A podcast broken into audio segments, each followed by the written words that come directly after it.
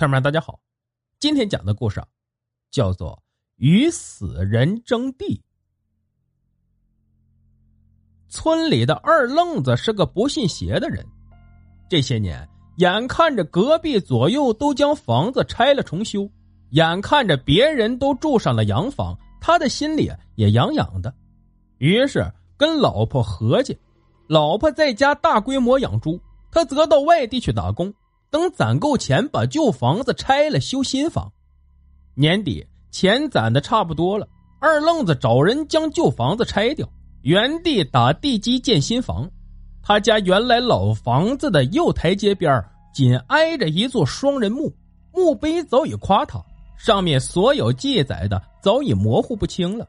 但从墓碑的成色和破旧程度，也可以断定这墓的久远。二愣子小的时候曾经问过他爷爷：“这墓主人是谁？”他爷爷也不清楚，只说呀，可能是有些年头了，是一座古墓。墓离二愣子的房子太近，坟头与房子之间仅一台阶的距离，据测算不过半米左右。二愣子将老房子拆除后，要将面积稍稍扩大一点，但是往左是没有办法的，那一面紧邻大山沟。且是滑坡地带，二愣子只好将主意打在右边。他忙活了好几天，硬生生的把坟头劈了一半，将墙角往墓地移进了一米。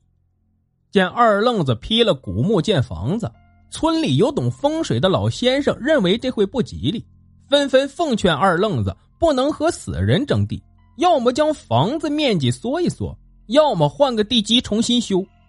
二愣子听了不以为然。缩面积，他不甘心；在别的地方买基地，他又不想花这个钱。他连连对来劝他的老人说道：“没事我还真就不信这个邪了。”见好言相劝没有作用，老先生们也只好摇着头说：“哎，你个二愣子，尽早会吃亏的。”房子修的很快，没有几天就修到一人多高了。右边的墙紧紧的贴着半边古墓。一天晚上，天漆黑一片，伸手不见五指。二愣子担心下雨，索性就住在搭在墓边的棚子里。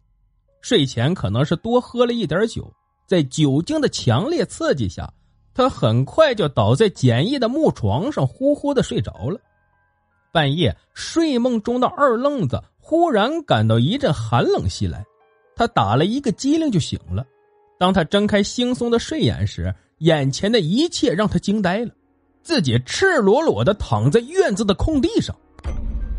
本来睡在棚子里的木床上，怎么睡在院子的空地上了？这一想，他顿时吓出了一身冷汗。突然间，他想起刚才在梦里发生的事儿。睡梦里，他迷迷糊糊的听到有个暗哑低沉的男人说道。妈的，和我们争地，弄死他得了。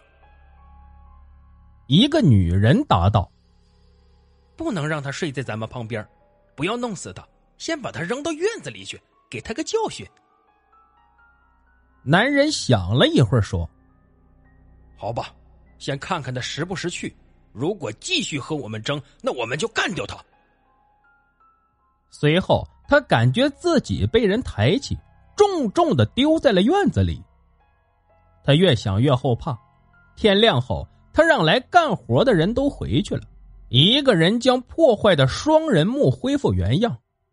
过了几天，他在别的地方重新买了一块宅基地。好了，我们再来讲一个奶奶，你去烧些纸钱吧。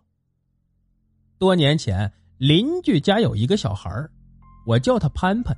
大约三岁左右，模样非常可爱。我经常抱着他到处去玩，他也很喜欢跟着我玩。直到有一天，他的一句话吓到了我。那是一个夏天，离七月十五的日子也不远了。吃过晚饭，我就坐在家门口乘凉，看见潘潘也在家门口玩，便开始逗他玩。天开始黑下来，我打算抱着他去玩。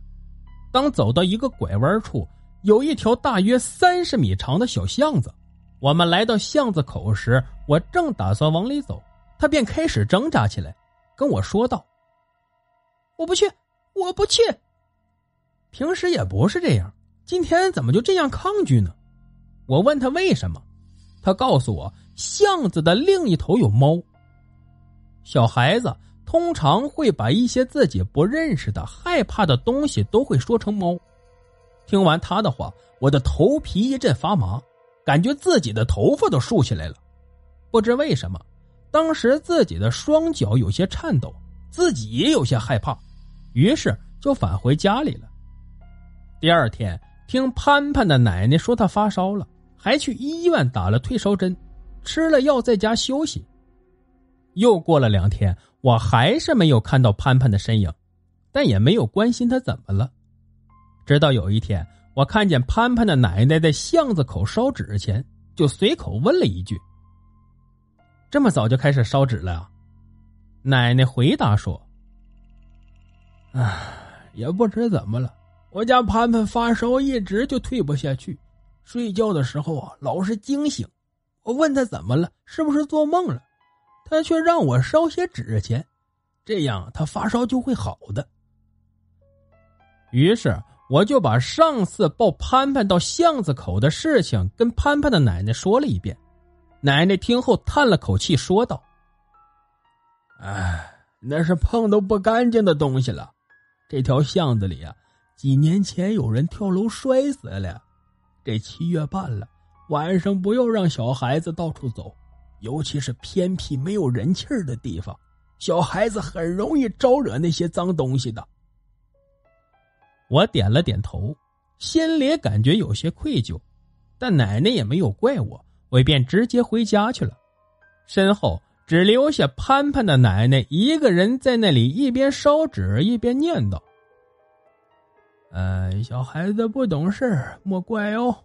我孙子发烧一直没好，给你们烧些纸钱，原谅一下呀！啊。结果第二天我跑步回家时，就看见潘潘靠在奶奶的怀里，坐在家门口与邻居们在唠家常了。当时我很纳闷难道这世上还真有那些看不见、说不清的事情吗？好了故事就讲到这儿，节目的最后啊，别忘了点赞、评论、转发，感谢您的收听。